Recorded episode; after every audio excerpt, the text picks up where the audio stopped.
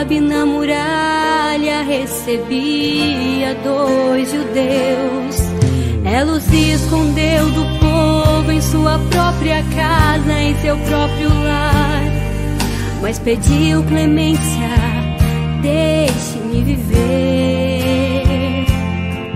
Pois conheço a fama desse poderoso Jeová. Aqueles espias lhe disseram ao agradecer: Rabi, ninguém daqui vai perecer. Se em tua casa o povo vê um cordão vermelho e escarlate, Rabi, esta casa Deus vai proteger. Quem estiver nela vai viver sei que meu Deus é o Deus de milagres. E seis dias marchando, cercando a cidade, ouvindo risadas de incredulidade. Ninguém entendia como Deus agia por fé. No sétimo dia, com mais sete voltas, a terra se abriu para a glória de Deus. E então Jericó humilhada viu o que aconteceu.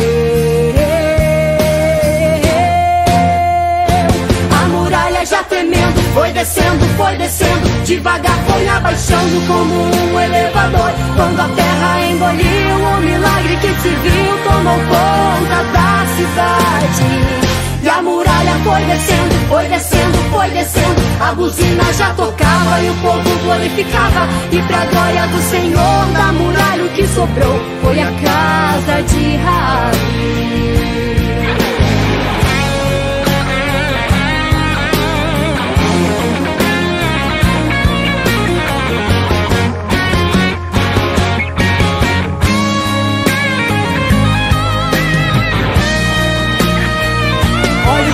Avançando, derrotando, conquistando, já venceu todo o combate. Mas Raabe é escolhida, sua casa protegida por um fio de escarlate. Olha o povo vai marchando, vai cantando, adorando, conquistando o mundo inteiro. Vai marchando para a glória, tem a marca de vitória, é o sangue do cordeiro. Já tremendo, foi descendo, foi descendo, devagar foi abaixando como um elevador. Quando a terra engoliu o milagre que se viu, tomou conta da cidade. E a muralha foi descendo, foi descendo, foi descendo. A buzina já tocava e o povo glorificava. E pra glória do Senhor, da muralha o que sobrou foi a casa de Rabi. Já tremendo, foi descendo, foi descendo, devagar foi abaixando como um elevador. Quando a terra engoliu o milagre que se viu, tomou conta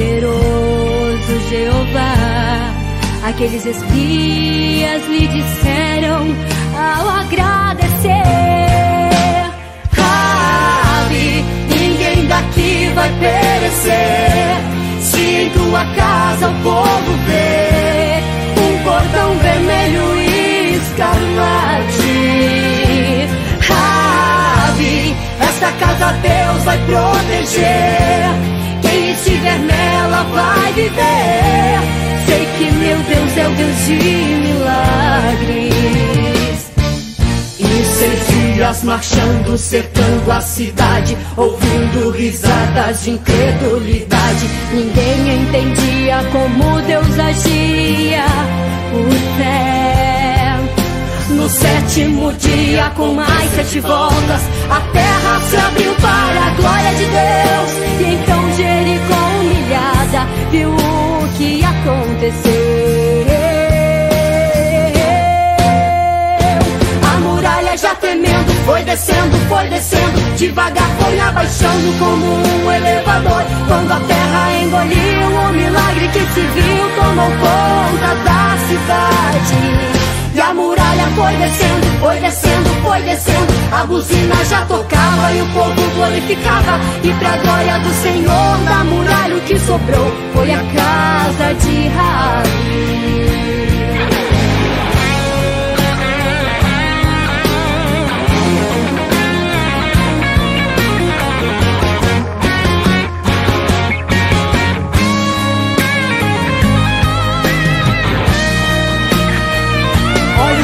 Avançando, derrotando, conquistando, já venceu todo o combate.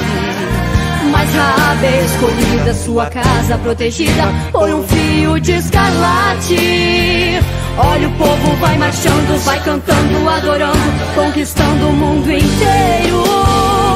Vai marchando para a glória, tem a marca de vitória, é o sangue do cordeiro. Já tremendo, foi descendo, foi descendo, devagar foi abaixando como um elevador. Quando a terra engoliu, o milagre que se viu tomou conta da cidade. E a muralha foi descendo, foi descendo, foi descendo. A buzina já tocava e o povo glorificava. E pra glória do Senhor, da muralha o que sobrou foi a casa de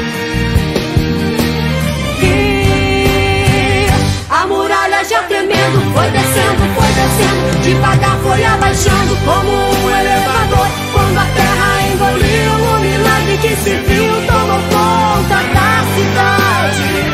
E a muralha foi descendo, foi descendo, foi descendo.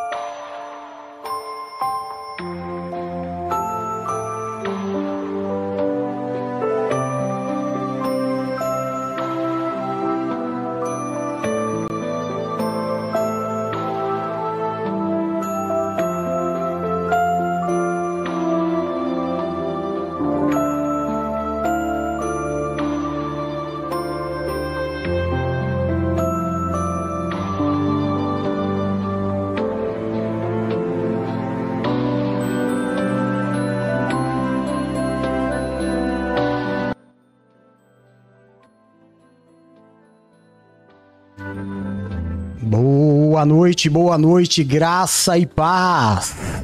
Eu sou o apóstolo Jefferson Zangão, nós somos a igreja Nascidos para Vencer, Ministério AJZ. Hoje, dia 17 de dezembro de 2022, 10 horas e 30 minutos, conforme proposto diante do Senhor que faríamos o nosso culto, amém? É diretamente da Praia Grande, São Paulo, Brasil, para mais de 62 países cadastrados nas nossas redes sociais, amém? Glória a Deus, obrigado Marcelo, um querido. Já deu feedback do som e da imagem, era o que eu ia falar agora. Passei a tarde aqui eu com uma assessoria sensacional do Bispo Eduardo é, vocês não imaginam o quanto o Bispo Eduardo me ajudou, né? Quase apanhou, mas glória a Deus que tá tudo resolvidinho, tudo preparadinho, né? E no final, é, tudo é festa, tudo é festa, graças a Deus. Amém?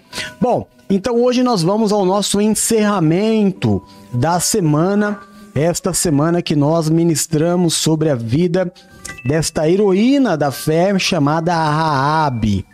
Aprendemos muitas e muitas coisas sobre ela. Foi realmente uma grande bênção. É... Olha lá, acabei de falar dele, ele aparece aí, ó. Né? Mas foi uma grande bênção. Nós estamos chegando na, nos últimos 15 dias do ano. Ah, que ano maravilhoso!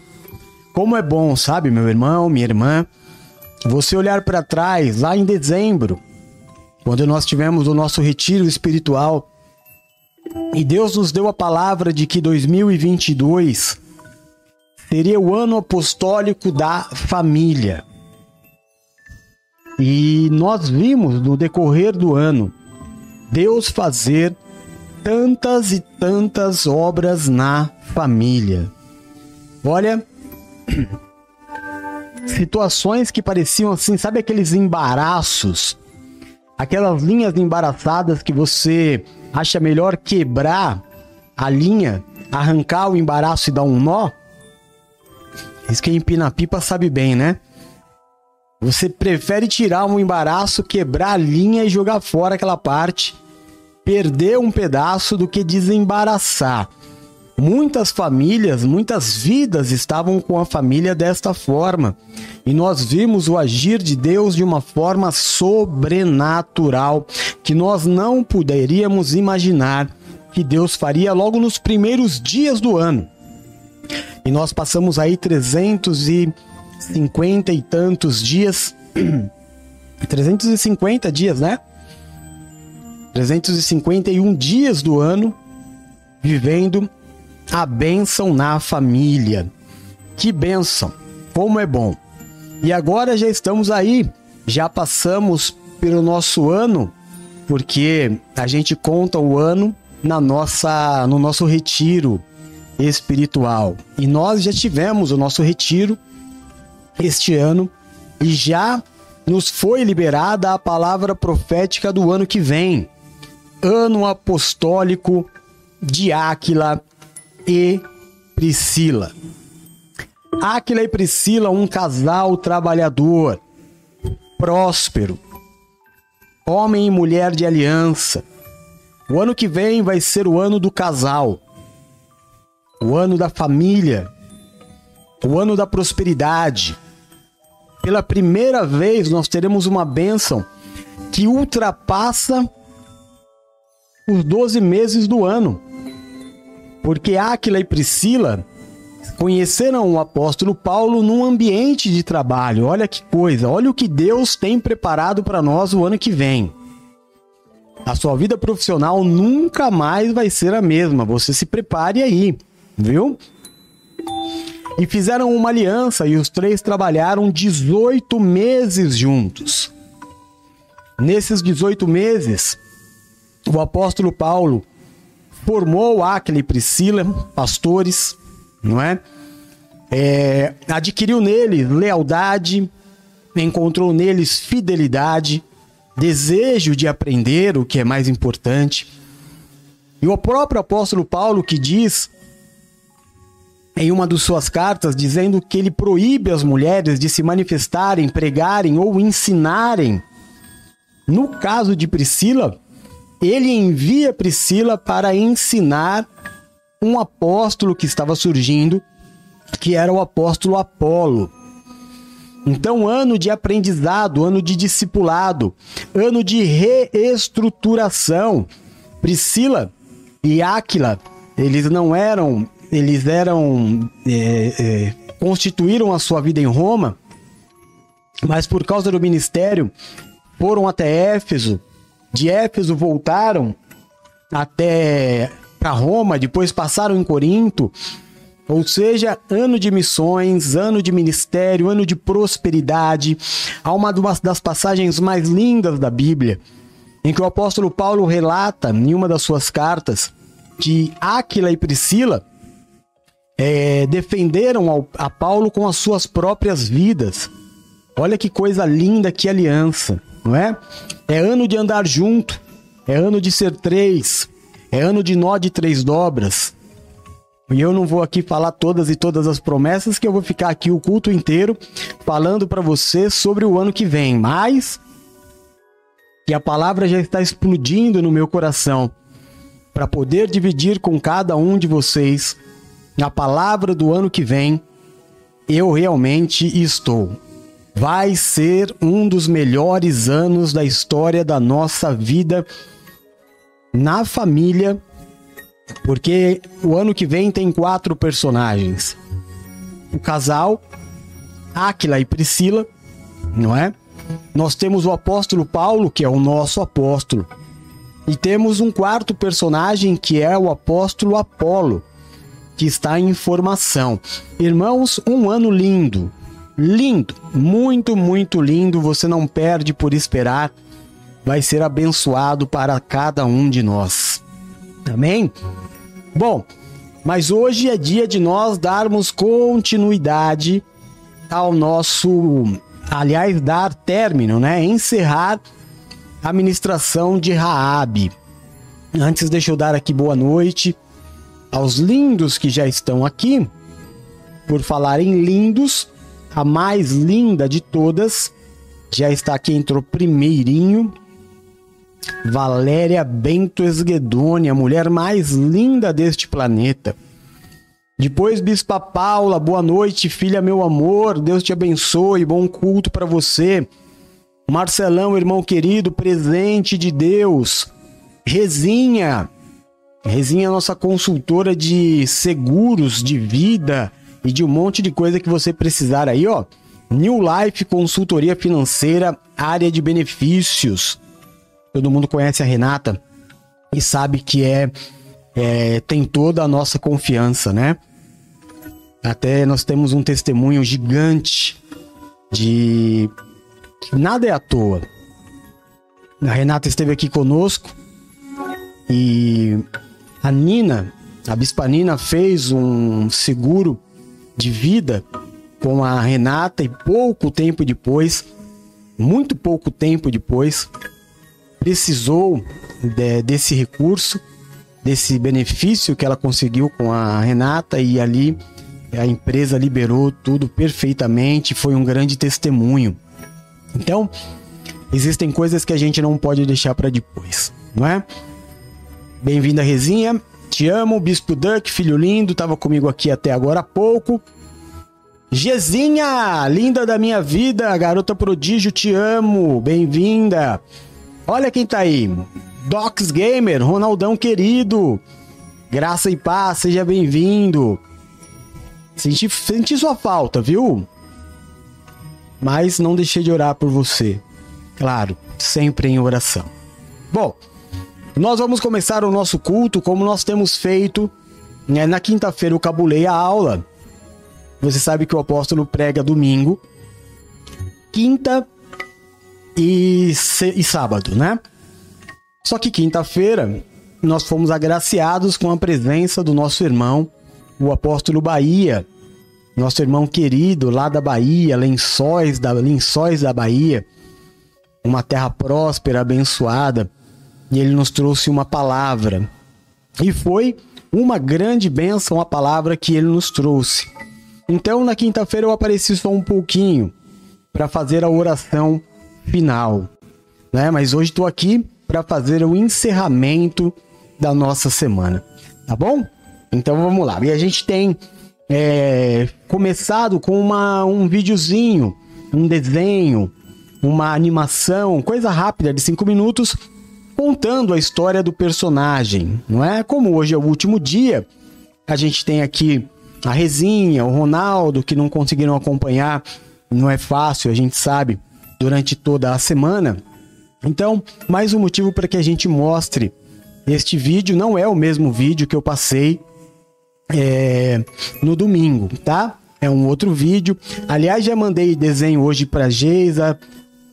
Acho que eu mandei dois para Geisa, mandei para, claro, para Geisa mostrar para Laura, né? Mandei para Silvia, mandei um para Silvia, a Juju assistiu. Aí a Juju já mandou um áudio, falou: "Manda mais". Aí eu já mandei outro desenho para Juju também. Hoje fiquei administrando as crianças pelos desenhos. Mas agora a gente vai assistir esta rápida animação sobre a história de Raab. Isso deixa todo mundo ambientado, né, de uma forma audiovisual, e aí a gente entra na nossa pregação. Tá bom, irmãos queridos? Então, vamos fazer assim, eu vou sair da tela um pouquinho, vamos à nossa animação e logo na sequência eu tô de volta aqui. Vamos lá.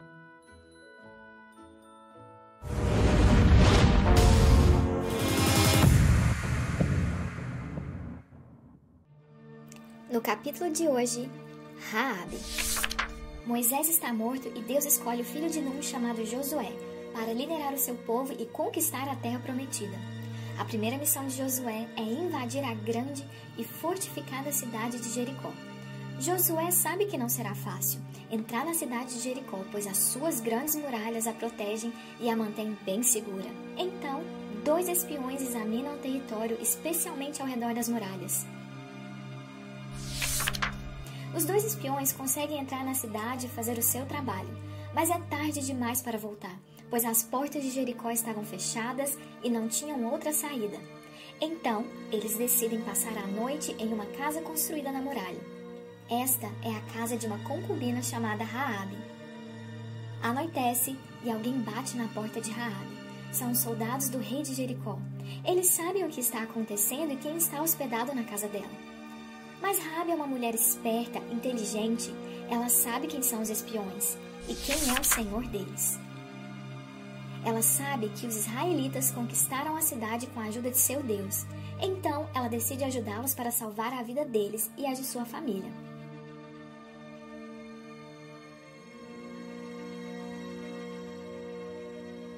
Ela diz aos soldados do rei que os espiões estavam em sua casa, mas que eles partiram e que se eles se apressassem poderiam alcançá-los a tempo. Os soldados saem para perseguir os espiões sem ver que eles estavam escondidos no telhado da casa dela. Naquela noite, antes dos espiões dormirem, Raabe subiu no telhado para falar com eles. E ela informa-lhes que o povo de Jericó estava morrendo de medo, pois eles ouviram falar das maravilhas que o Deus deles fez para tirá-los do Egito, e como eles derrotaram os reis amorritas. Também aproveita a oportunidade e faz um acordo com os dois homens de que ela e sua família estarão seguras, depois que Israel conquistar a Jericó. Os dois israelitas juram pela sua vida se ela não os denunciar e os ajudar a escapar. Raabe então pega uma corda vermelha brilhante e joga pela janela para que os espiões possam descer. Mas antes de irem, os homens dão instruções a Raabe para deixar aquela corda pendurada na janela para que a vida de todos daquela casa sejam poupadas, quando os israelitas invadirem a cidade. Então Raabe deixa a corda pendurada na janela. Chega o dia da conquista de Israel sobre Jericó. Raabe está em casa com seu pai, mãe, irmãos e outros parentes. Eles podem ouvir os gritos do exército de Israel seguido por barulhos. As paredes de Jericó desmoronam e Josué ordena que toda a cidade seja destruída, só protegendo a casa de Raabe, porque ela ajudou os dois espias de Israel.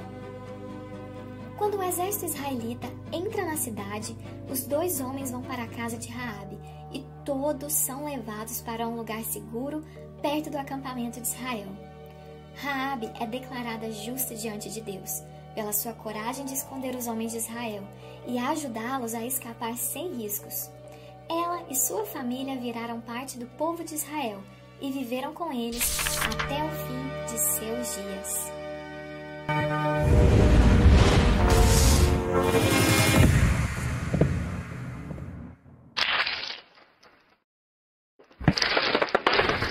Tá aí então a história linda de Rabi. Só uma coisa, só uma correção desse vídeo que a gente assistiu. Ó, estão vendo aqui?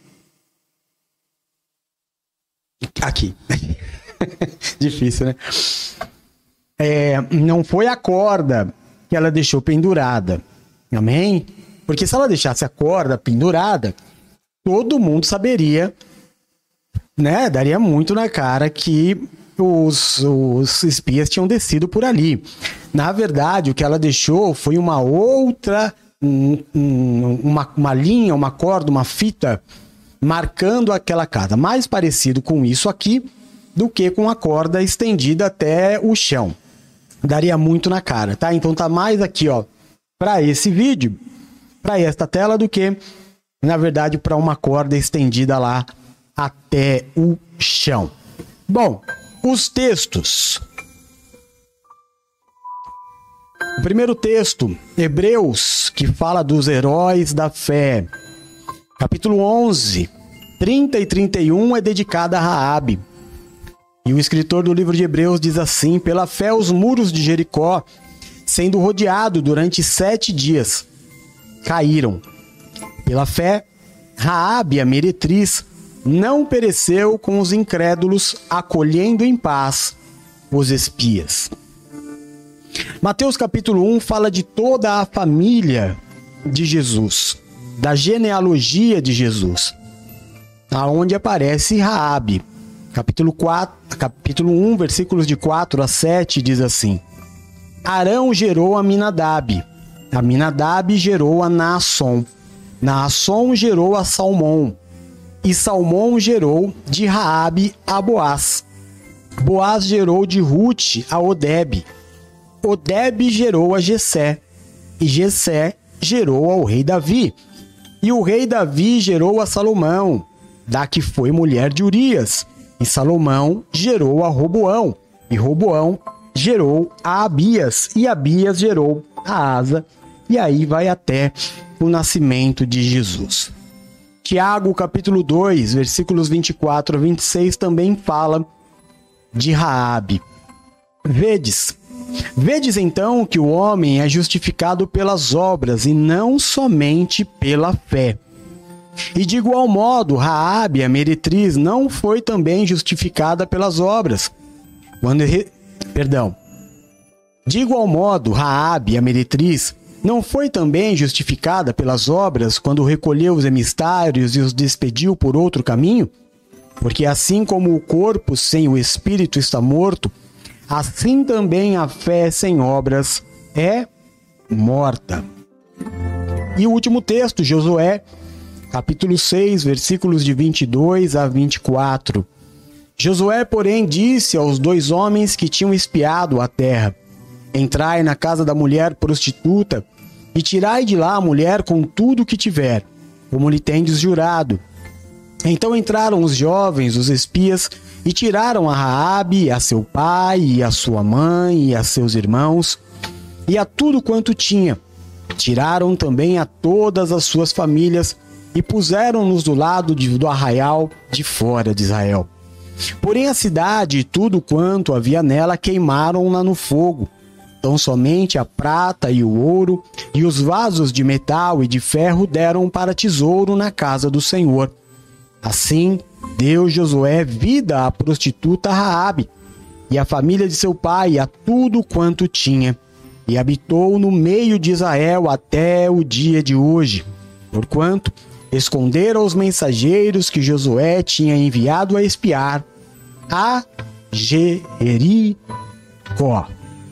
Amém? É uma história maravilhosa de fé. É uma história. Eu postei também hoje Quando Deus nos deu a visão, quando Deus me deu a visão do ministério Nascidos para Vencer, Deus nos deu também é, um texto, uma passagem bíblica. O ministério Nascidos para Vencer é o ministério, entre outras palavras proféticas, é o ministério da liberdade da mulher. E nós lutamos muito pelo ministério da mulher. E nós temos como texto base a história de Débora. É por isso que você vai ver aqui, em todos os nossos brasões, em todos os nossos logos, em tudo que nós fizermos, há uma abelha. E muitas pessoas dizem assim: ah, é porque é o apóstolo Zangão. Não. É porque o nosso ministério tem como base a história de Débora e Baraque. E Débora significa abelha. Amém? Então é para que a gente nunca se esqueça da nossa base. E qual é a base da história de Rude e de Débora? Débora ela era profetisa, né? ela era uma pastora, ela era a Bíblia fala algo até muito é, cuidadoso em relação à mulher, né? Porque a palavra diz que ela pregava debaixo de uma na sombra, abaixo de uma árvore. Então, era todo um lugar de Deus preparado para uma mulher mesmo, né? Diferente de Elias, por exemplo, que Deus ia falar: "Vai, sobe no monte e prega". Mas tinha um lugarzinho para ela pregar e o povo ia até ela. E além de profetisa, além de uma mulher que levava a palavra de Deus, Débora também era, ela era uma juíza. Então, como não havia rei naquela época, quem decidia o que era certo, o que era errado, eram os juízes. E nesta época, Débora, além de profetisa, era também uma juíza, né? Então ela é a base. Claro que a base, a nosso nosso tudo é Jesus. Mas o nosso a nossa palavra profética é a história de Débora e Baraque. E acontece de ter uma, uma guerra e Débora diz a Baraque sobre esta guerra e eles têm um exército para variar. A gente já está acostumado nas histórias do Antigo Testamento. O povo de Deus sempre é minoria. O povo de Deus sempre tem menos. Sempre tem menos do que o adversário. Mas Débora diz para Baraque, que era o, o, general, que ele deveria ir para a guerra. E ele diz para ela algo muito importante. Muito. Ele diz para ela: Eu vou, se você for comigo. Esta é uma visão.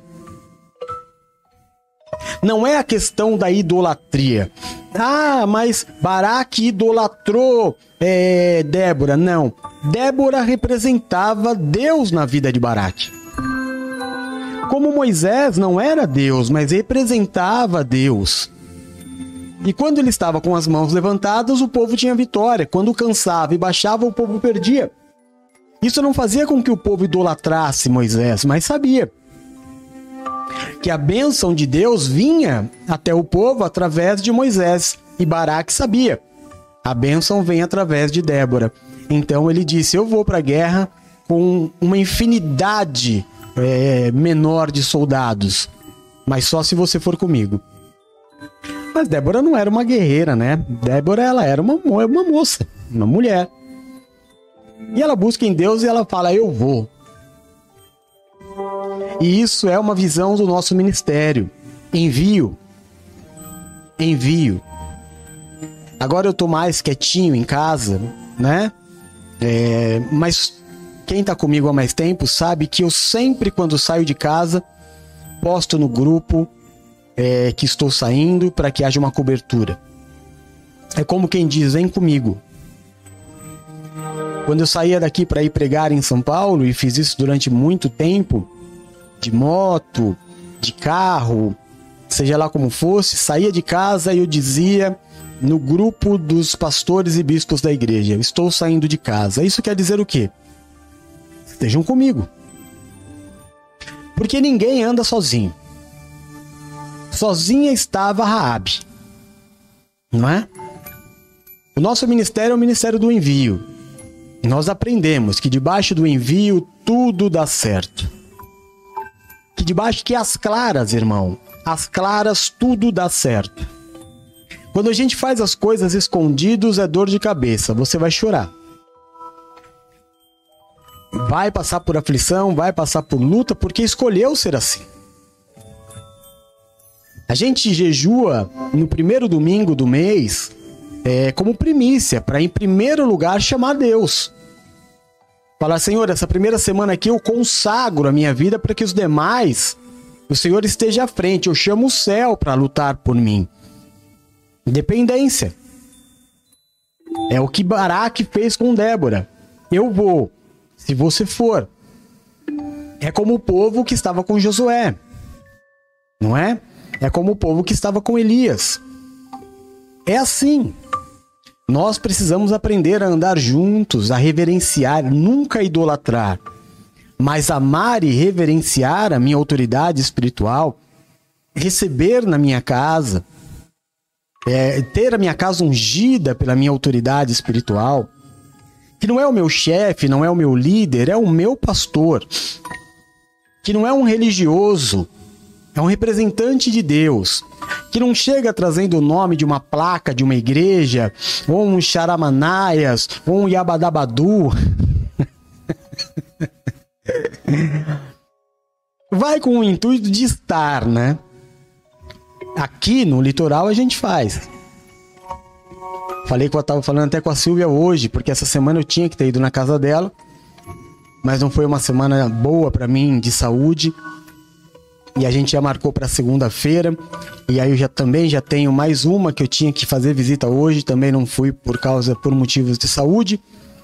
E tem a Nilza e tem as visitas que eu tenho que fazer. Porque eu sei que quando eu chego lá, Deus leva a bênção. E nós precisamos saber disso. Ah, para que os cultos? Para eu estar tá junto. O meu apóstolo essa semana não pregou, só pregou domingo. A semana termina hoje, eu quero terminar na presença dele. Não porque ele seja é, sobrenatural, mas o sobrenatural está nele. Foi ele que Deus escolheu. Foi a ele que Deus deu a palavra. Ele é o anjo da igreja. Um dia não será mais, porque ninguém é eterno. Todo mundo passa e vai ter outro no meu lugar. E que vai merecer a tua reverência da mesma forma. Porque ninguém pode andar sozinho. Ninguém anda sozinho. Por isso a gente deve se esforçar para ser agradável. Ah, as pessoas dizem assim: eu sou assim e quem quiser que me aceite como eu sou. Não faça isso. Seja agradável. Seja agradável. Você percebe na natureza, né? Vamos imaginar que você é, goste de animaizinhos e você compra um coelho e você compra um cachorro. Não adianta você querer dar pro cachorro a comida do coelho. E vice-versa. Para cada pessoa, quando nós queremos ser agradáveis, nós precisamos entregar o que a pessoa quer receber. Quando eu quero ser agradável. Às vezes eu não quero ser agradável, esse é um problema, não é? Mas para eu não ser sozinho, eu preciso ser agradável. Preciso ficar longe de confusão. Eu não posso ser o Cisco Kid da fé. Eu não posso ser o camarada que briga toda hora, que aonde vai arruma confusão, que não aceita brincadeira, que é mal-humorado. Eu preciso melhorar. Se eu tenho essas características em mim, então eu preciso trabalhar para melhorar. Porque eu não posso ser sozinho. A própria Bíblia diz melhor é serem dois do que um. E não diz isso só em relação ao casamento, diz isso em relação à vida. Jesus, quando enviou os 70 discípulos, enviou de dois em dois, porque melhor é serem dois do que um.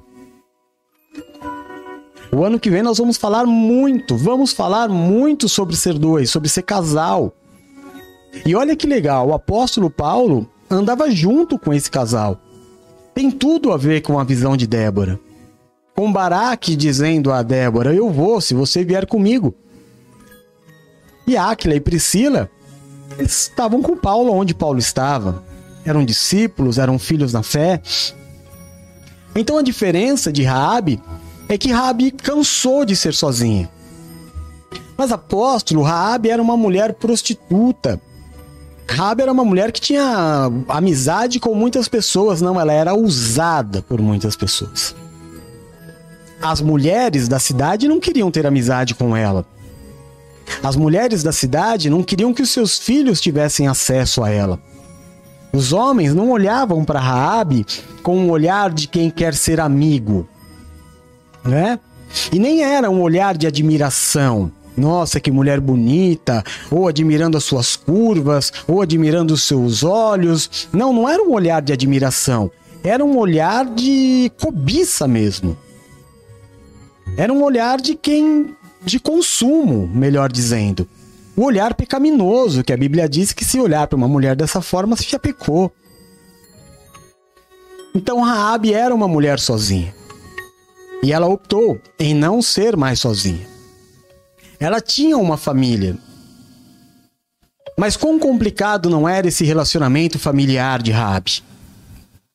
Se hoje, hoje, irmão, ainda é um grande tabu o menino que se enxerga homossexual até por todo o ambiente, incentivos, é, naturalidade que o mundo tornou. É, isso para as pessoas da nossa geração ainda é um tabu enorme. E o menino tem uma dificuldade gigantesca nos dias de hoje. Uma menina que chega em casa e diga assim: Olha, estou fazendo programa, meu Deus do céu. Você imagina naquela época. Mas o amor, mas a Abby, ela era uma, uma mulher diferente. Quando ela vê a oportunidade de mudar de vida, ela não vê a oportunidade unitária. Rabi não percebe uma oportunidade pessoal.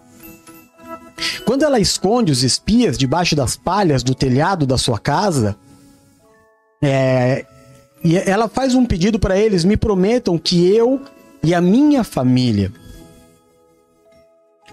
Quantos jovens a gente não vê que o maior sonho é sair logo da casa dos pais? Quantas pessoas a gente não sabe que casou só para sair da casa dos pais? Verdade ou mentira? Rabi tinha um coração diferente. Rabi era uma mulher de família, mas não podia viver a família. Rabi não era o motivo de orgulho da família, mas queria ser. Havia uma possibilidade de ser. Agora, como será que o pai e a mãe de Raabe olhavam para ela? Minha filha nunca vai me dar orgulho. Talvez você tenha sido essa pessoa que a sua família tem olhado para você. Talvez você tenha sido o patinho feio da família, como eu, por exemplo. Esse é o que nunca vai dar certo. Esse é o estragado da família, vamos dizer assim né? Raabe era a estragada da família. É, Raabe vai ver que a Raabe era a filha do meio, né? Dizem que o filho do meio é sempre o filho mais problemático, né? Eu não sei, eu sei é que devia ter muita intriga, mas o pai e a mãe não tinham ela como, poxa, que orgulho, minha filha é prostituta. Moravam na mesma casa. Quando saíam na rua, Todos olhavam para eles e, claro, olhares, conversas, comentários, nada era fácil. Rabi poderia simplesmente querer sair da vida deles para deixá-los em paz, e quando ela teve a oportunidade disso, a diferença tá aí, meu irmão. A diferença tá dentro de você. Porque o homem de Deus, que o apóstolo Tiago diz que a fé sem obras ela é morta, eu tenho que entender que a, a obra, a obra que se diz é na vida das pessoas. Não é na minha vida. Não é o que eu faço de bom para mim. Para mim também. Mas eu tenho que amar o meu irmão como eu amo a mim mesmo. Você já entendeu isso? Então você é, à noite coloca a sua cabecinha no travesseiro e você diz para Deus: Estas foram as minhas boas obras. Hoje eu abençoei esta pessoa, esta pessoa, desta forma, desta forma, glória a Deus. E nós falamos essa semana sobre a balança, né? Sobre terminar o dia com mais bem feito, bem boas ações do que más ações. Rabi tinha isso nela. Primeiro é para mim e para os outros. Nada é só para mim. Se tiver um prato de comida, vai ser dividido. Eu preciso aprender a dividir como Raabe sabia dividir. Chegou a grande oportunidade da minha vida, não, chegou a grande oportunidade da minha família. Chegou a minha libertação? Não, chegou a hora da nossa libertação. E então ela diz para os espias: prometam que eu e a minha casa seremos salvos. Prometa que nós, que meus pais não morrerão, nem minha família, nem nada. E eles fazem um voto, claro, você está prometido, só, só nos faz lembrar quem é você. Coloca uma marca. Né? E volto a dizer, não era a corda que pela qual eles desceram. Era uma marca, era um símbolo, uma fita, uma, um cordel. É, depende da tradução da sua Bíblia. Mais como isso aqui, né? Do, do que o que a gente viu no vídeo. Era um símbolo. Era meio que um enfeite para passar e falar: olha, é aquela casa ali. Agora, o que esse cordel vermelho simboliza? O sangue do cordeiro nos umbrais das portas. O sangue do cordeiro no umbral da porta é o que? Jesus? O sangue de Jesus derramado. No domingo nós amarramos a nossa fitinha vermelha, ó, a minha aqui, ó. A minha tá no microfone, mas também tá na janela, porque domingo foi o nosso culto presencial e eu distribuí a fitinha vermelha, não como um patuá.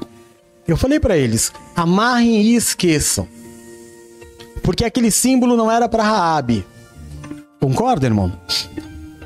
Não adiantava Raabe passar, olhar, orar por aquele cordel vermelho e falar: "Ai, meu Deus, abençoa o cordel". Não, não era para ela, era para fora.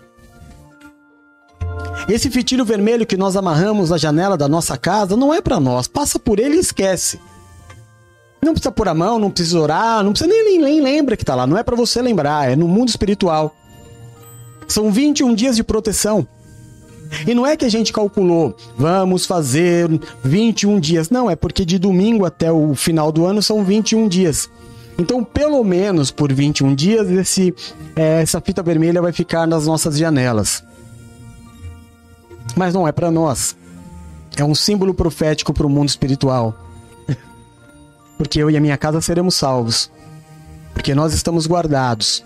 Porque nós estamos protegidos não é? Aqui no litoral, a gente tava até brincando outro dia com a. Viu, Ronaldo? Tava brincando com o Ney. Porque passa aqui toda semana o pessoal, não sei se o Ronaldo tá aí ainda, tô falando com ele. O... Passa toda semana aqui o pessoal da Varisur vendendo sistema de segurança para as casas, né? E a gente tava brincando das desculpas que a gente dá para eles para não colocar. Mas quem coloca um sistema de segurança em casa, eles não colocam um adesivo na, na, na parede? Para todo mundo que passar saber que aquela casa é monitorada? É quase isso, irmão. Não tem nada a ver com você. Você não passa lá e fica olhando e fala, ó, oh, plaquinha, me proteja. Não. Aquela placa não é para você. A fitinha vermelha também não é para você. Amém? É sem misticismo, é sem idolatria, é um símbolo profético para o mundo espiritual. Quando eu entendo isso, aí eu posso caminhar de uma outra forma com Deus. Amém? Mas foi salvo, Raabe foi salva. Sua família foi salva. Mas aí começa uma outra história na vida de Raabe. Adaptação. Adaptação ao novo.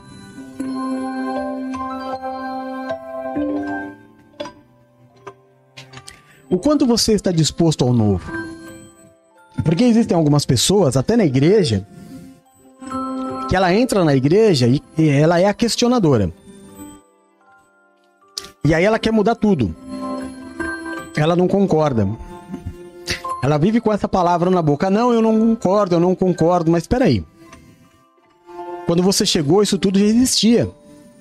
Não é uma questão de você concordar ou não. Rabi não podia ir para o povo de Israel tentar fazer de Israel Jericó. Rabi precisava estar aberta à mudança. É igual uma pessoa que casa e não quer mudar. Não é? Acha que vai casar e que vai continuar sendo a mesma pessoa, fazendo as mesmas pessoas, é, fazendo as mesmas coisas. Não dá. Muda. Tem que mudar. Tem que adaptar. Não é o outro que vai se adaptar a mim, não. Eu vou me adaptar ao outro, assim como o outro vai se adaptar a mim.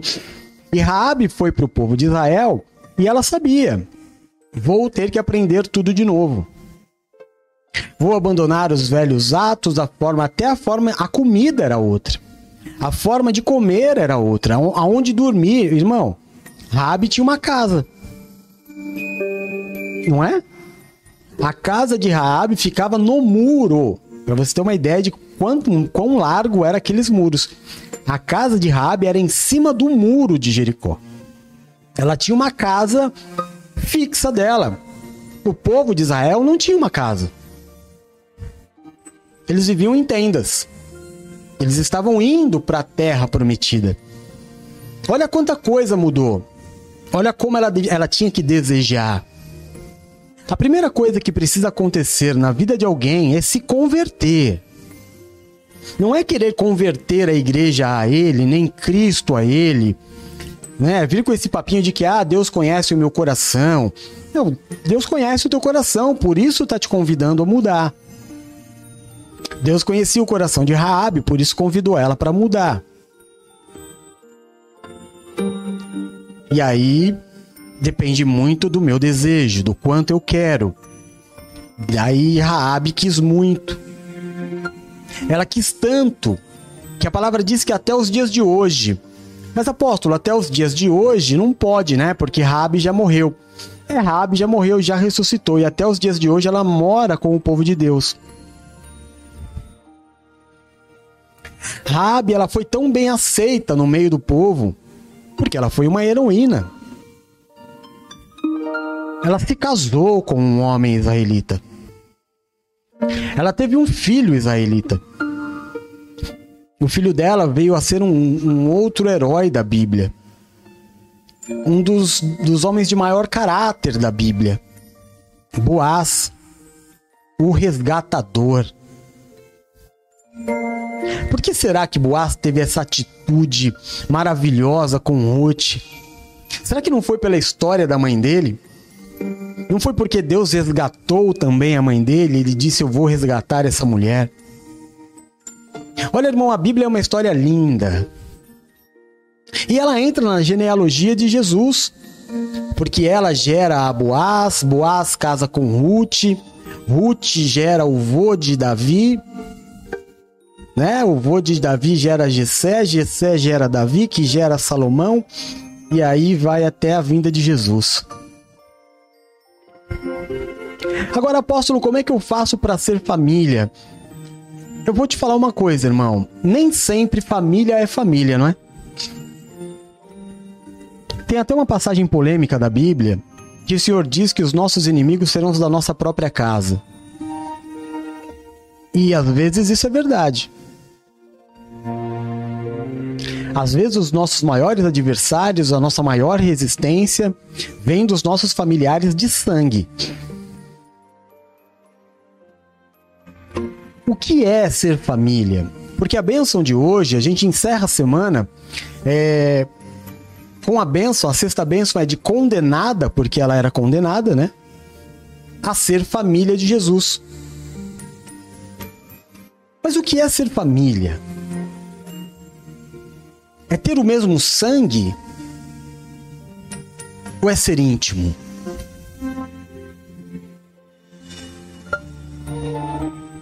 Quem é mais íntimo? É... é tira, tira pai e mãe, porque pai e mãe é uma coisa sagrada. Mas você tem mais pessoas íntimas na tua família. Eu sei que tem, por exemplo, a Paula é uma mulher, a Bispa Paula é uma mulher que tem uma família gigante, vive pela família, e os seus amigos são os da sua família, mas eu sei que nem sempre é assim. Nem sempre é assim. Às vezes a tua família não tem intimidade com você. Não sabe das tuas verdadeiras lutas, sabe só o de fora. O que sabe o de dentro é o íntimo, este é a família. Esta é a família.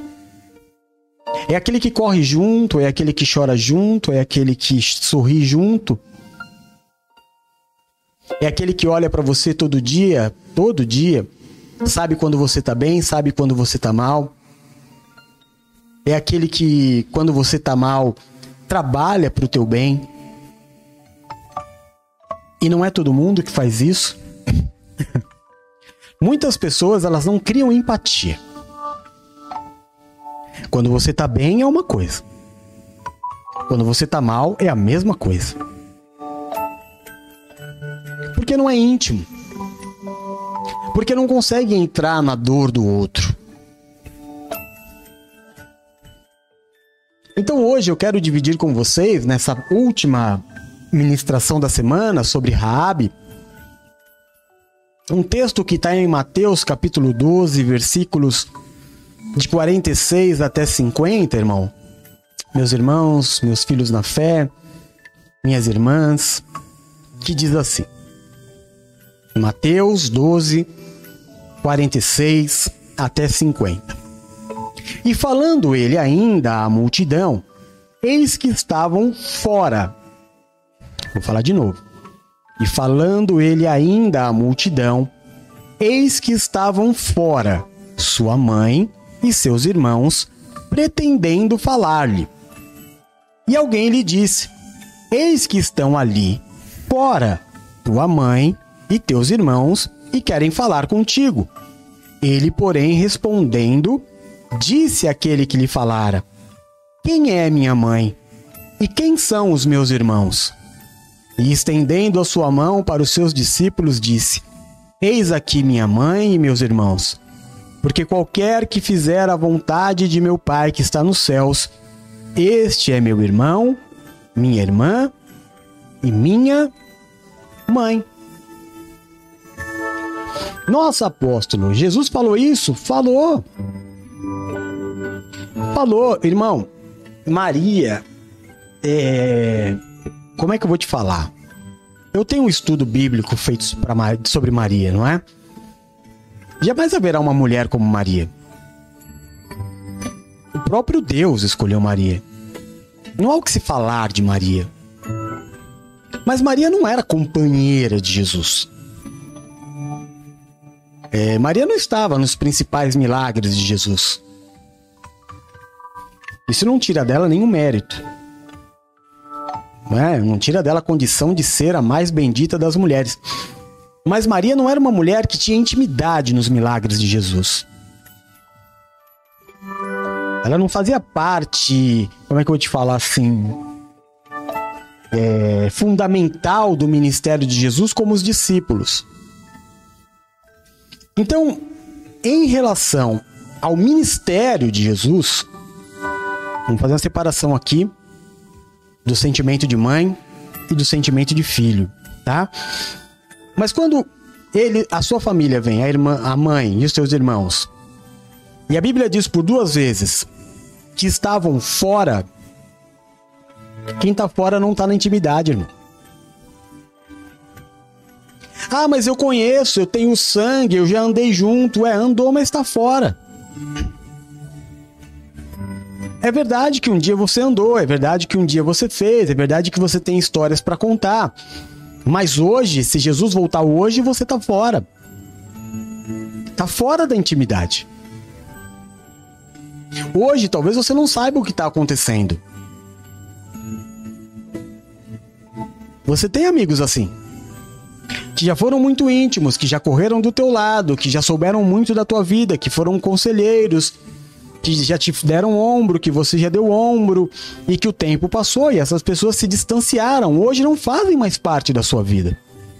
Você até lembra com carinho, com saudade, poxa, aquela pessoa tão querida. A gente fala assim: ah, os meus amigos de infância ficaram lá. Não são mais. Não são mais. Porque as pessoas mudam. Mudam. Você sabe que uma vez eu, eu encontrei aqui um, um amigo meu. E ele é desde a infância, né? Inclusive é meu padrinho de casamento com a Valéria. E a gente tinha uma turma muito grande aqui na praia. E aí ele falou para mim assim, Jé, como é que seria se nós nos encontrássemos todos hoje? Eu falei, terrível. Terrível. Ele falou, você acha? Eu falei, não, tenho certeza. Dificilmente nós hoje teríamos assunto e seríamos amigos. Por quê? Porque uns escolheram uma religião e outros outro. Uns enriqueceram, outros não. Uns se tornaram é, dependentes químicos, outros tiveram a família destruída, outros depressivos. É, cada um criou um mundo completamente diferente de quando nós éramos crianças, jovens, que nós vivíamos só pelo fato de estarmos juntos. Ninguém estava preocupado com a religião, ninguém estava preocupado com a cor, ninguém estava preocupado com quem tinha dinheiro ou não tinha, não é? Com quem virou maçom e quem não é maçom. Tudo isso aconteceu. Então hoje seria impossível que aquela turma toda se reunisse novamente. Acabou a intimidade. E éramos muito. Era muita gente, mas muita gente. E muito unidos, mas acabou fica na eternidade da saudade. Um dia eu encontrei um desses meus amigos aqui, e ele é, ele é espírita, e ele tava. E eu dei carona pra ele, ele tava indo pra igreja, e ele tava indo pra São Paulo, eu falei, te levo. E a gente foi conversando e ele falou assim: Você é, você é muito estranho. Eu falei: Por que estranho? Ele falou: Porque você é pastor e me dá carona. Eu falei, você é meu irmão. Ele falou, olha como você fala. Como é que você pode falar que eu sou teu irmão? Eu sou do candomblé. Eu falei, cara, o que que isso muda? Ele falou, não, eu sei que não muda, mas não é assim. No dia a dia não é assim. Se eu falar para um crente que eu sou do candomblé, o camarada vai correr de mim. E se ele falar para mim que é crente, eu também vou olhar para ele meio torto. Somos nós quem criamos as nossas divisões. Então, íntimo, irmão. Íntimo é quem faz parte hoje. Íntimo é, é família. Família é intimidade. Família é quem tá junto hoje. Família é quem tá correndo hoje. Amém? Não existe família longe.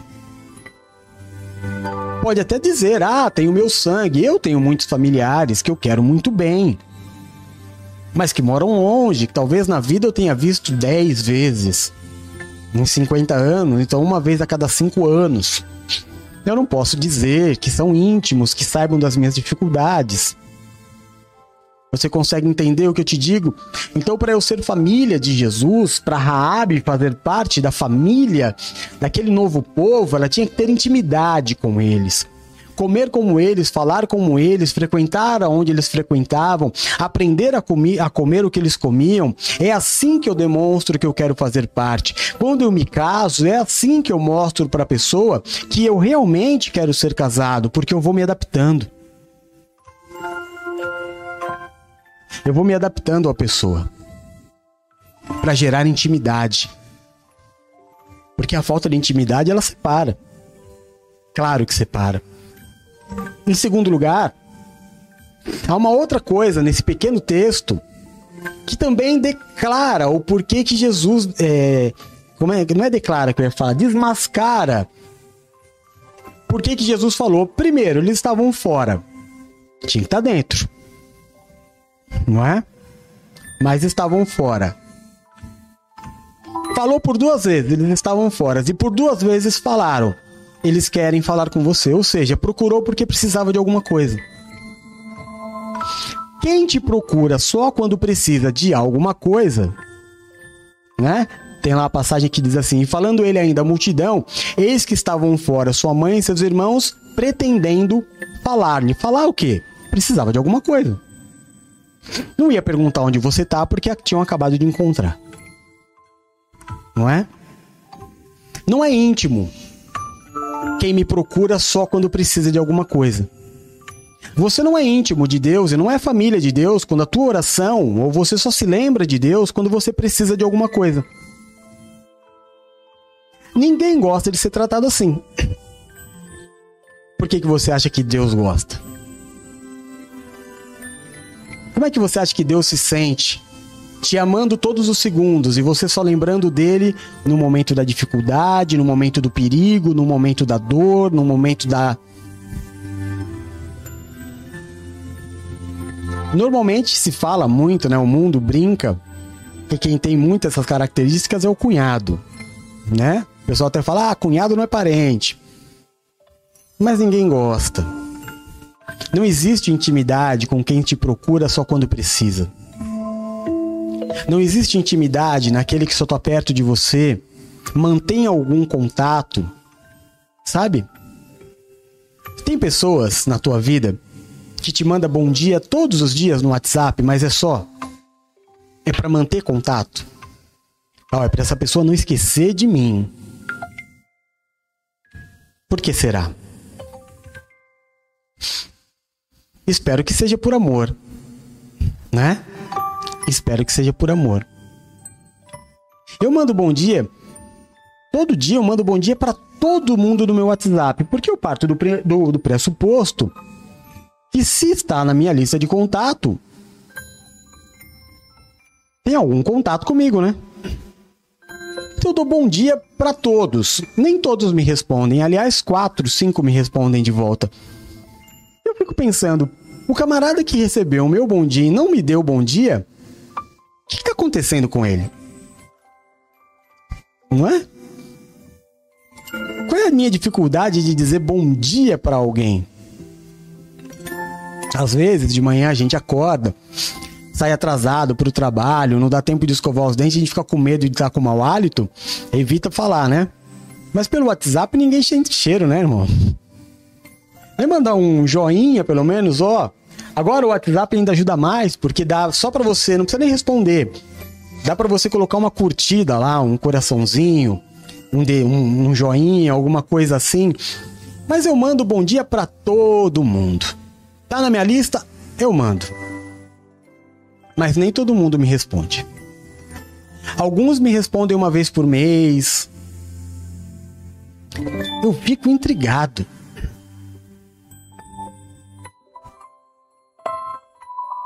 Mas aí a gente sabe. Não é íntimo. Inclusive, claro, né? Dessa turma que eu falei para vocês aí, que era a minha turma de quando a gente era um menino e vinha aqui pra praia. Eu mando bom dia para praticamente todos eles. Ninguém me responde. O Silvio, que às vezes assiste o culto, às vezes vem aqui em casa, é o que eu tenho mais contato, né? A gente era muito junto, muito grudado um com o outro.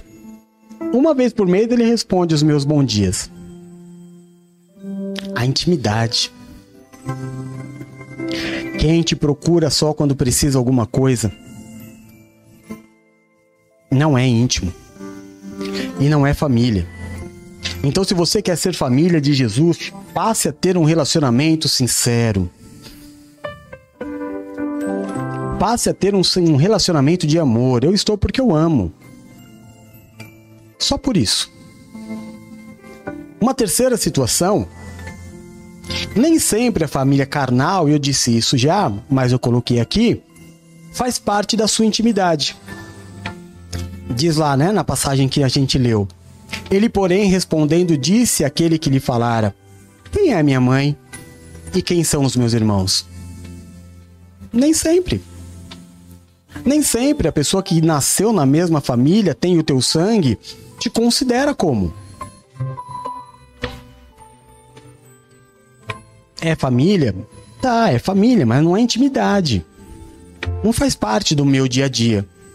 Não faz parte da minha caminhada, não faz parte da minha história. Vai fazer parte da minha genealogia, mas não faz parte da, do livro da minha vida. Poucas páginas vão ser é, direcionadas a essas pessoas, porque não fazem parte. Fizeram, obviamente, da nossa vida quando fomos mais mais jovens, quando éramos criança, mas foi havendo um distanciamento natural que não deveria ter. Não é? Por qualquer motivo. Qualquer motivo que seja. E aí não dá pra gente dizer que só porque nasceu na mesma família tem intimidade. Ontem eu disse pro pastor Bahia, né? O apóstolo Bahia. Eu falei, apóstolo, tem gente que eu não gosto, mas eu amo. Não é? É assim. Eu tenho que amar todo mundo, mas eu não tenho que gostar de todo mundo. Eu não tenho que aprovar a atitude de todo mundo. Mas eu tenho que amar a todo mundo. Isso é fundamental. E na nossa família, é assim. Eu amo a todo mundo, mas não aceito o que todo mundo faz. Eu tenho a minha forma de viver, a minha forma de crer. Né? Eu tenho os meus princípios. E é dessa forma que eu ando. Eu não posso é, é, compactuar com o que é errado. Ah, mas é tua família. Tem mais coisa para eu falar aqui. Mas a questão é muito além desta. Vai muito além de você ter nascido do mesmo ventre. Vai muito além de você ter nascido é, com um grau de parentesco. Talvez tenha um parente seu que você nunca tenha falado. Por que que isso acontece? Eu tenho um, um primo da prima que eu era mais íntimo. Mais íntimo. É... Eu falei com ele uma vez. Porque eu procurei. Tenho no Facebook tudo, mas tirando minha prima Silvana, que é, é linda, assiste aos nossos cultos, ela disse que ela assiste, mas ela não consegue é, colocar os comentários. Mas mantém contato comigo. Ela manda bom dia todo dia. Pergunta como as coisas estão. Tá sempre por perto. Mas quando eu era jovem, é, até por ter a mesma idade, eu e essa minha prima, nós éramos muito mas muito, muito, muito unidos. Tinha até uma paixãozinha entre nós, né? Agora, a distância é tão grande. Eu falei com ela, com o filho dela uma vez e era para ser tão unido, era para ser tão próximo. Eu acho que ela nunca falou com a minha filha. Ela não tem nem ideia de quem seja minha esposa. Né? Então, não dá para falar que é família, irmão. Porque não tem intimidade. É família nos conformes, né? Na formalidade. Em quarto lugar, esse texto que a gente leu, existem pessoas que não são da nossa família de sangue, mas que choram conosco e se alegram com a gente. Amém? Amém? E aí o Senhor Jesus disse assim naquele texto: E estendendo a sua mão para os seus discípulos, ele disse: Aqui estão minha mãe e meus irmãos. Ou seja, eles estão na minha intimidade.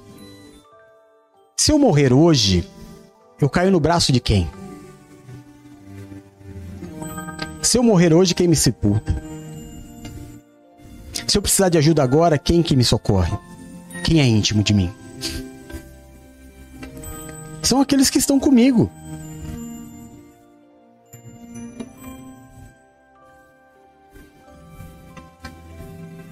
Minha mãe meus irmãos são Esses aqui, ó.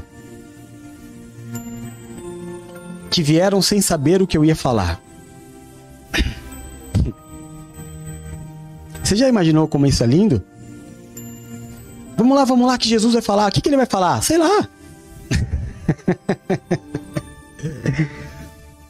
Mas ele vai falar. Mas o que, que ele vai fazer? Não sei, meu. Vamos lá. É Jesus. E se é Jesus, eu quero estar. Tá. Isso aqui é legal. Isso aqui é legal. Você sabe que não dá para não comparar. É, são duas coisas muito diferentes, né? A gente no Copa do Mundo não é. Copa do Mundo é diferente, é, é outra coisa. Amanhã termina a Copa. Mas futebol, futebol, futebol mesmo, de times. As torcidas, elas nos mostram, nos ensinam o que é ser fiel. Eu sou corintiano e eu conheço a torcida do Corinthians. Muitas vezes o torcedor vai para o estádio e fica sabendo quem é o adversário quando entra em campo. Ele não quer saber contra quem é. O que importa para ele é que o Corinthians vai jogar. Você entende? É o mesmo sentimento. O que, que Jesus vai pregar? Você está indo lá? Tô. Mas por que, que você está indo lá? Por quê? Por quê? Porque Jesus está lá. Mas o que, que ele vai falar? Não sei. Ele vai falar. Mas o que, que, ele vai fazer? Não sei. Ele não, talvez não faça nada, talvez não fale nada, mas ele tá lá. Peraí, você vai assistir o jogo? Mas o time é mais forte ou é mais fraco? Não sei. E se ganhar? Eu tô lá. E se perder? Eu tô lá também.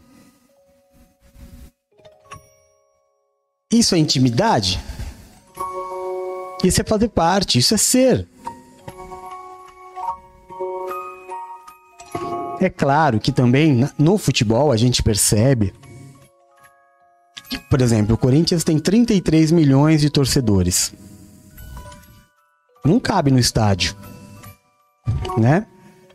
Mas 40 mil pessoas todo jogo tem. Mas se o time começa a, a jogar bem, ir para as finais, aí começa a ir mais gente que não costuma ir. Porque tem um monte de gente que vai na boa. Mas tem o camarada que tá lá no dia de chuva, que viaja para ver o time, que deixa de comer para ver o time.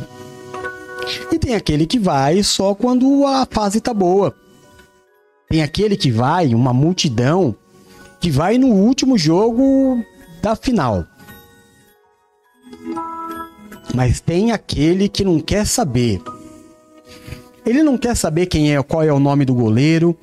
Ele não quer saber quem vai jogar na lateral, quem são os zagueiros, nem quem é o lateral esquerdo. Não quer saber.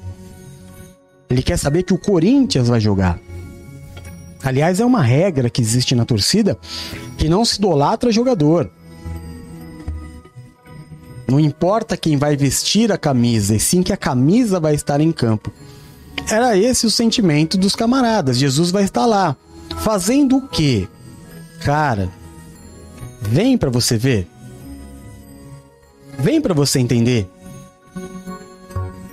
Por outro lado, numa multidão, cara, que não tinha nada de sangue de Jesus, estava lá porque amava, já os seus irmãos, os seus vizinhos, a sua mãe. Né? A gente sabe que o lugar que Jesus morava, as pessoas não, não botavam fé em Jesus. Deviam falar para Maria, ah, e o seu filho escolheu um caminho, né? Não devia. Jesus fazer milagre lá, falou, não fiz milagre aqui porque ninguém crê. E qual era o comentário do povo? Mas esse aí não é o filho da Maria? Esse aí não é o filho do carpinteiro? As irmãs dele não estão correndo por aqui, os irmãos dele nós ouvimos crescer, agora vem com esse negócio de Deus? É. Se fosse íntimo, saberia que é.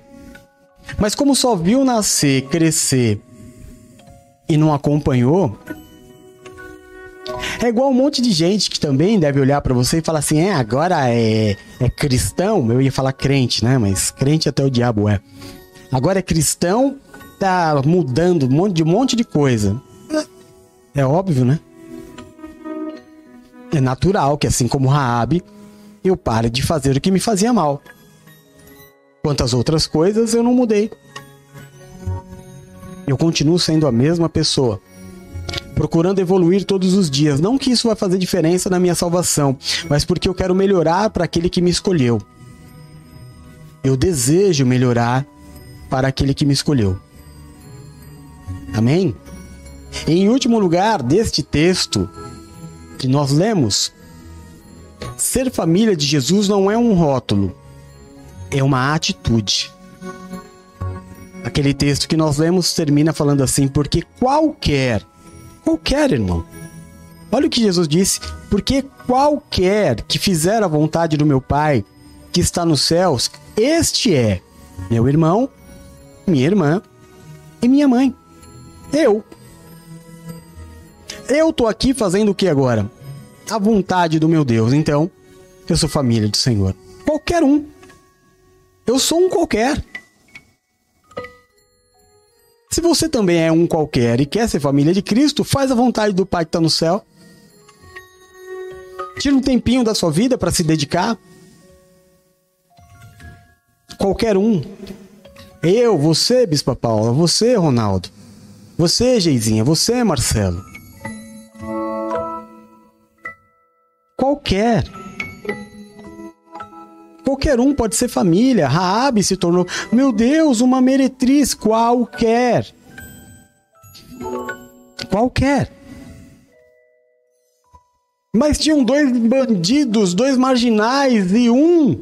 O Senhor Jesus disse que ainda hoje estaria no céu. Isso é uma loucura. Qualquer.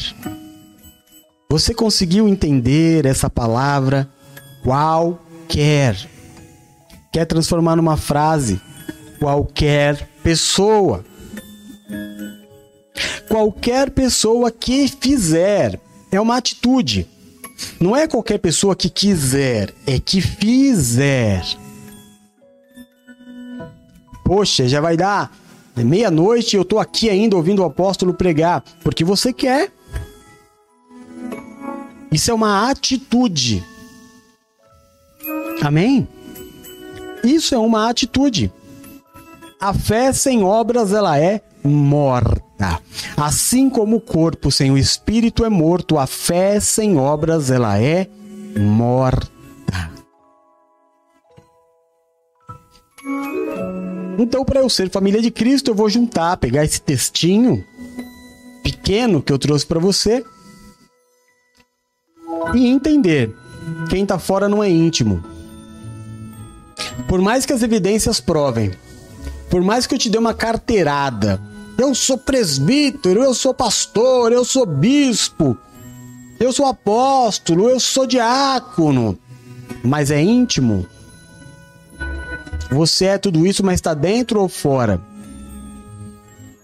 Ah, eu sou da igreja há 40 anos, mas está dentro ou está fora?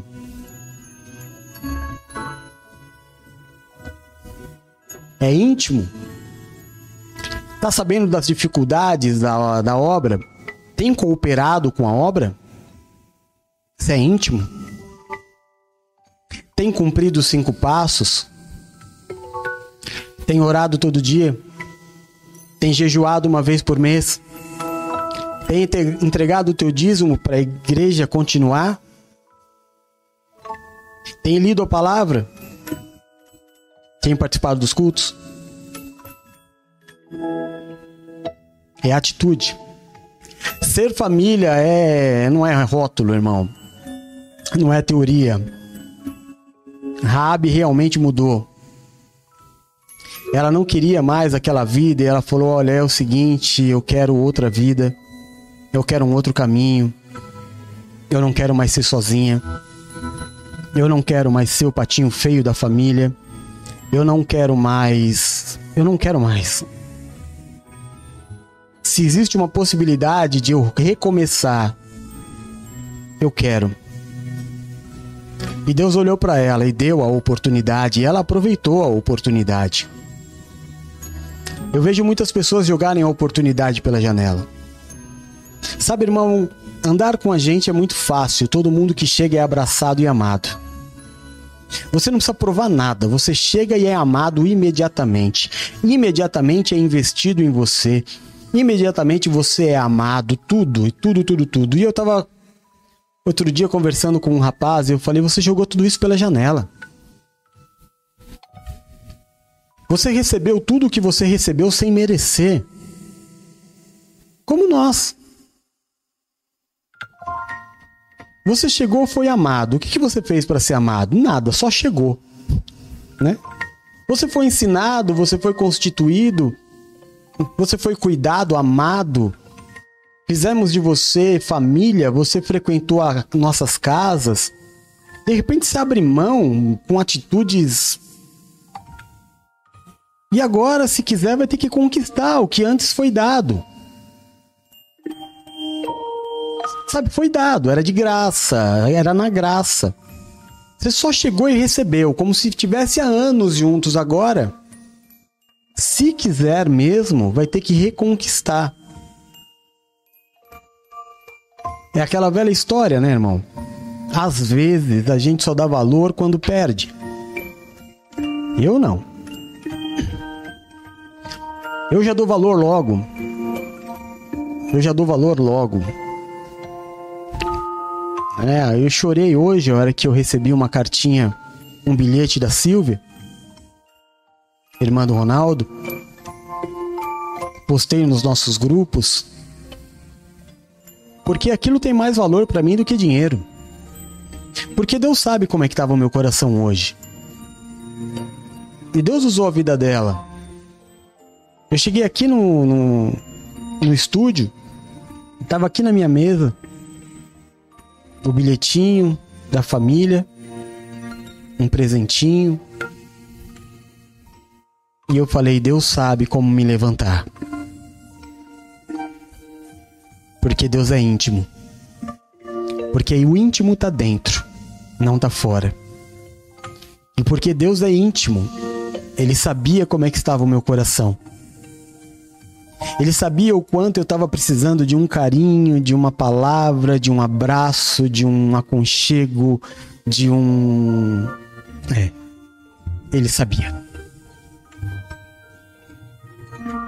E mandou. E sabe por que ele mandou? Porque ele é lindo. Porque ele é a minha vida. Porque ele é o meu amor porque Ele é o meu sentido de tudo. Ele é o meu sentido de todas as coisas. Porque é por Ele, para Ele. Tudo, tudo, tudo, tudo. Tudo que eu faço é para Ele. Recebe essa palavra ao final dessa semana, ao final dessas ministrações sobre Raabe desde a ministração do domingo, na segunda-feira com o Bispo Eduardo, na terça-feira com a Bispa Paula, na quarta com a Nina, na quinta-feira com o apóstolo Bahia, ontem com a Drizinha, hoje no encerramento. Que essas palavras possam ter trazido alimento para a tua vida e edificado a tua vida de alguma forma. É o que eu espero. Amém? Agora eu vou orar consagrando, aliás, agradecendo a Deus por este dia, aliás, por essa semana que está terminando. E vamos juntos consagrar ao Senhor a semana que está começando. Eu vou colocar aqui uma música enquanto você coloca os nomes das pessoas às quais você deseja que eu ore. Combinado assim? Então vamos lá.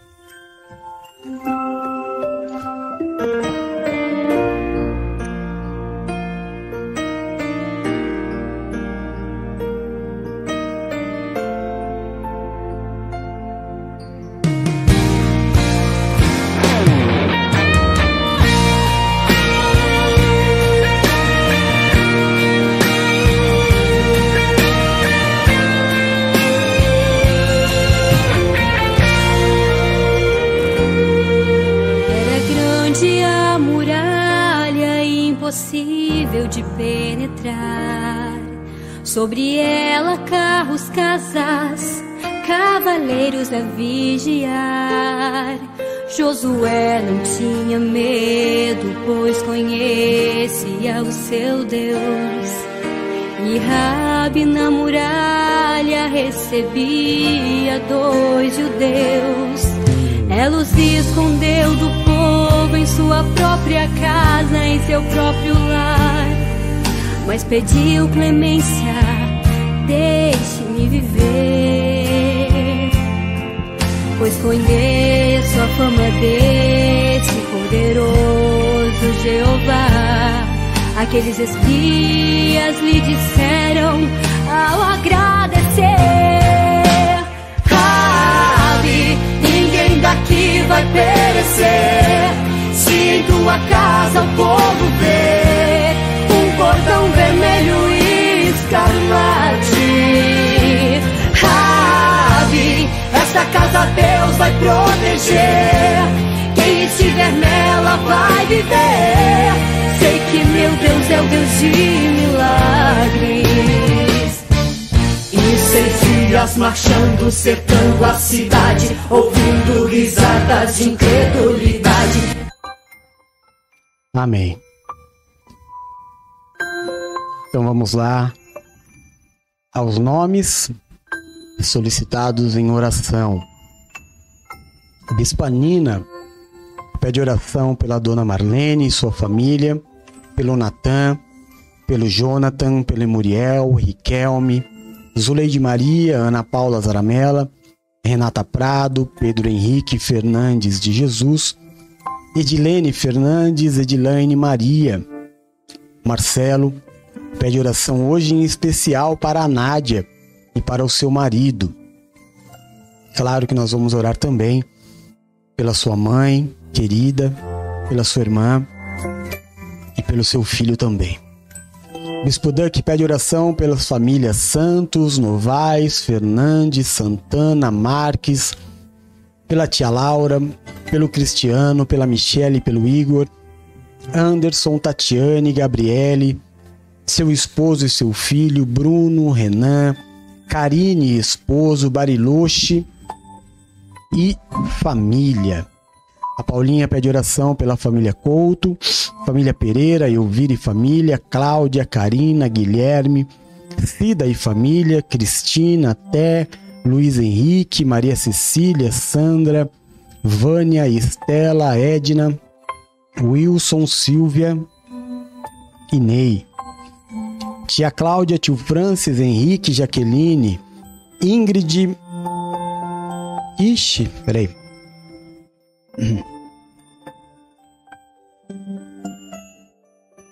Ingrid e família, Soraya Silva, Gabriel e família, Claudineia e Milena, Babi e família, família Marcopito, João Vitor, Anderson, Carlos Eduardo, Rafaela, Lucilene, Ivanildo, Anselmo e família, Rodrigo, Terezinha e Débora, Penerai, Guilherme, Alana, Michelon, família Couto, família Pereira, Elvira e família, Cláudia, Karina, Guilherme, Cida e família, Cristina, Té, Luiz Henrique, Maria Cecília, Sandra, Vânia, Estela, Edna, Wilson, Silvia e Ney.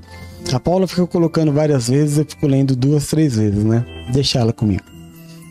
Giovana, Isaac, Nilza, Vitória e família. A Geisa pede oração pela Raquel, Maria das Dores e família. Alex, Laura, José e família, Jonatas e Janaína, Kelly e família, família NPV, Estela, Adriano e família e toda a família Alencar. A Nina pede pela família Idar, Milane, Luiz Antônio Abate Pietro e família. Solange Simplício e Sofia, Gerson Mendonça, Monique Scalambrini, Michele Scalambrini, Mabilis Viviane, Márcio Fontes, Marcelo e Manuela. Ronaldo pede oração pela vida da sua família, pela vida do Danilo, Alex, Estela, é Estela que fala? Tamires e pela minha vida. Obrigado, meu irmão. Que Deus te recompense. Família Co... Olha lá, de novo. Ei, Paula. Quer me pegar, né? Marlúcia Gomes, Gerson Mendonça, Neto, Antônia, Raquel, Raquel Cabaneco, Suelen e Bruna. Vamos orar? Senhor nosso Deus e nosso Pai. É no nome do Teu Filho Jesus Cristo, Senhor, que nós nos reunimos como igreja. E fazemos isso para declarar Jesus Cristo como nosso único e suficiente Salvador. Fazemos isso para declarar de Yeshua Hamashia. Declarar que Ele é o Messias, o Cristo vivo, o Filho de Deus. Aquele que era, o que é e aquele que há de vir. O Deus da nossa vida e da nossa salvação. Senhor, queremos declarar também que o Teu Santo Espírito habita em nós. E que se não for o Senhor que esteve ao nosso lado, Israel que o diga, certamente teríamos sido reduzidos a nada. Mas foi por tua graça, paz e misericórdia que nós permanecemos de pé. Muito obrigado, Deus de amor, em nome de Jesus, por esta semana que se termina. Queremos consagrar ao Senhor a semana que está por começar. Pedir ao Senhor vai à nossa frente. Como Baraque disse a Débora: Se você não for, eu não irei.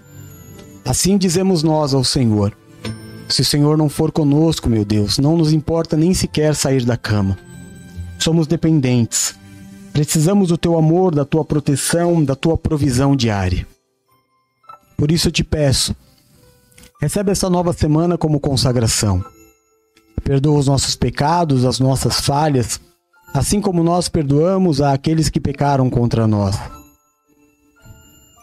Tira, eu te peço, de sobre nós o julgo, a acusação, o peso, a maldição causada pelo pecado, e nos habilita a vivermos Sua vontade, que é boa, é perfeita e é agradável. E que o Senhor seja o grande diferencial nas nossas vidas, o nosso escudo e a nossa fortaleza, o socorro bem presente na hora da nossa angústia que caiam mil ao nosso lado, dez mil à nossa direita, mas que nós não sejamos atingidos, porque aos teus anjos o Senhor dará ordem ao nosso respeito para nos livrar e nos guardar. Livra-nos, Senhor, daquilo que é mal, daquilo que é mortal. Nos permite habitar no esconderijo do Altíssimo, à sombra do Onipotente. Nos coloque debaixo das tuas asas e nós estaremos seguros. Livra-nos, Senhor, eu te peço, dos acidentes, das tragédias e das fatalidades. Livra-nos da tristeza, da angústia, do fracasso e da falência. Livra-nos das dores e das enfermidades. Tira do nosso caminho o homem violento, sanguinário e sem valores. Afasta de nós a violência deste mundo tenebroso. Nos livra de roubos, de assaltos, de balas perdidas. Nos livra da inveja, da feitiçaria e de toda obra de macumbaria. Que praga alguma chegue até a nossa tenda. Que o Senhor mesmo repreenda toda vontade do inferno de roubar, matar e destruir. Que o Senhor nos dê vida e nos dê vida em abundância. Senhor, aonde chegar nesta madrugada o som da minha voz, a imagem desta oração, toca, cura, restaura e liberta. Levanta o cansado, o abatido e o prostrado, faz obra de milagres. Olha pelos teus filhos que clamam nesta madrugada pelo alívio de uma dor, por uma cura. Existem coisas que aos homens são impossíveis, mas para ti, Senhor, nada é impossível. Jeová Rafael é o seu nome e o Senhor é o Deus da cura. Eu te peço pela tua infinita misericórdia, examina os nossos corpos. Vê se há em nós uma raiz de enfermidade. Vê se há em nós o um mau funcionamento de um órgão. Vê se há uma dor, Pai. Alivia pelo teu poder, pelo teu amor e pela tua misericórdia, porque o Senhor é. Abençoa os dizimistas, Homens e mulheres, meu Deus, que permitem os cultos acontecerem, a palavra ser pregada, que dão sementes, meu Deus, àquele que semeia. Em nome de Jesus, Pai. Abre sobre estas vidas as janelas dos céus, derrama bênçãos sem medidas. Que tudo que seus filhos se propuserem a fazer, eles sejam mais do que vencedores em Cristo Jesus. Que teu Espírito Consolador esteja sobre a vida daqueles que estão de luto. Olha pelos depressivos, pelos ansiosos, por aqueles que estão, meu Deus, tomados pelo pânico, se sentindo sozinhos, abandonados, em nome de Jesus. Pai, em nome de Jesus, nesta nova semana, Eu te peço, abençoa, guarda, protege e livra de todo mal. A minha esposa Valéria, minha filhinha Bruna e o meu filho Rodolfo. Abençoa, guarda, protege e livra de todo mal. A Bispa Paula, o Bispo Eduardo, a Bispa Nina, a Bispa Adriana, as diaconisas Geisa e Raquel. Abençoa, guarda, protege e livra de todo mal Marcelo, a sua casa e a toda a sua família. O Ronaldo, a Silvia, o Ney, a Juju, a Carol e toda a sua família. Abençoa a Renata, o Robert, a sua casa e toda a sua família. Abençoa, Pai de amor, cada um dos teus filhos que tem andado conosco. Abençoa o apóstolo Bahia, a sua esposa, a pastora Priscila, seus filhos na fé, o seu ministério. Abençoa, meu Deus, cada um dos teus filhos que esteve conosco, aqueles que estarão conosco ainda. Que a tua graça, paz e misericórdia esteja sobre a vida de cada um deles. Em nome de Jesus. Muito obrigado, porque um menino nos nasceu e um filho se nos deu. E o seu nome será maravilhoso conselheiro, Deus forte, Pai da eternidade, o príncipe da paz. Porque o Senhor levou sobre si as nossas dores e as nossas enfermidades foi transpassado pelas nossas transgressões e pelas suas pisaduras nós fomos sarados. O Senhor é o nosso pastor e nada nos faltará. Agindo o Senhor na nossa vida, ninguém impedirá. Nós tudo podemos em Ti que nos fortalece, porque o Senhor é o nosso Deus fiel. Seja dada a Ti a honra, a glória, o louvor, o domínio e toda a majestade. Nós oramos no nome santo e poderoso de Jesus Cristo. Amém e amém. Graças a Deus.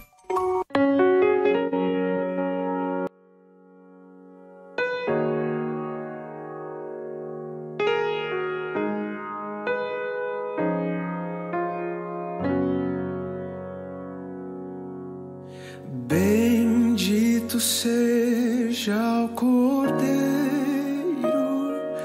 que na cruz Amém, amém, glória a Deus. Que Deus nos dê uma semana abençoada, seja uma semana de paz, de alegria, de saúde, que seja uma semana de boas novas, não é? seja uma semana de paz, que seja a semana do teu milagre, que seja a semana da tua cura, que seja a semana da assinatura deste, desse contrato, que seja a semana deste negócio fechado, que seja a semana do suprimento sobrenatural na tua vida. Ah, que seja uma semana que você tenha todos os dias um motivo para dizer glória a Deus, aleluia. Que Deus acampe os anjos dele ao seu redor. Dê ordem para ficar como uma muralha protetora e te proteger do espírito da morte, da violência, da confusão, da gritaria. Que a arma forjada do inimigo não prospere contra você, nem contra a sua casa, nem contra a tua família. A tua felicidade é a minha felicidade. A tua conquista é a minha conquista. A tua vitória é a minha vitória e a tua prosperidade é a minha prosperidade. Eu amo você em Jesus. Amém? Glória a Deus então. Glória a Deus. Deus abençoe. Hoje, 19h30, nosso culto principal da semana. E nós estamos chegando aí na semana do Natal. Temos o culto do Natal. Ô, oh, bênção! E está chegando o culto da virada. Glória a Deus. Olha, eu tenho uma novidade para você o ano que vem, hein? O ano que vem, sabe quem tá voltando? Quem adivinha quem tá voltando o ano que vem? Vê se você adivinha. Iaê, iaê, iaê, iaê, iaê, iaê. Como é que vocês estão? Ah, daquele jeitinho maroto de sempre? É, DJ Roco tá voltando. Olha que benção, tá vendo? Tá voltando o DJ Roco, demos um jeito, não dá para ficar sem ele, né, irmão? Faz parte da família. Já ficamos muito tempo sem ele aí, ó, sofrendo. Agora é o nosso apresentador dos programas titular, tá de volta, vai trazer pra gente aí a alegria que ele sempre trouxe. Tá feliz com a novidade? Glória a Deus, então. Então a gente se vê amanhã, tá bom? Continua orando por mim. Não deixa de orar por mim, não, porque eu tenho orado sempre pela tua vida. Amo você em Jesus, fica com Deus. A gente se vê em breve. Beijo, fui, tchau. Vencerei. Se nós a ti confessarmos e seguirmos na tua luz, tu não somente perdoas, purificas também, ó Jesus.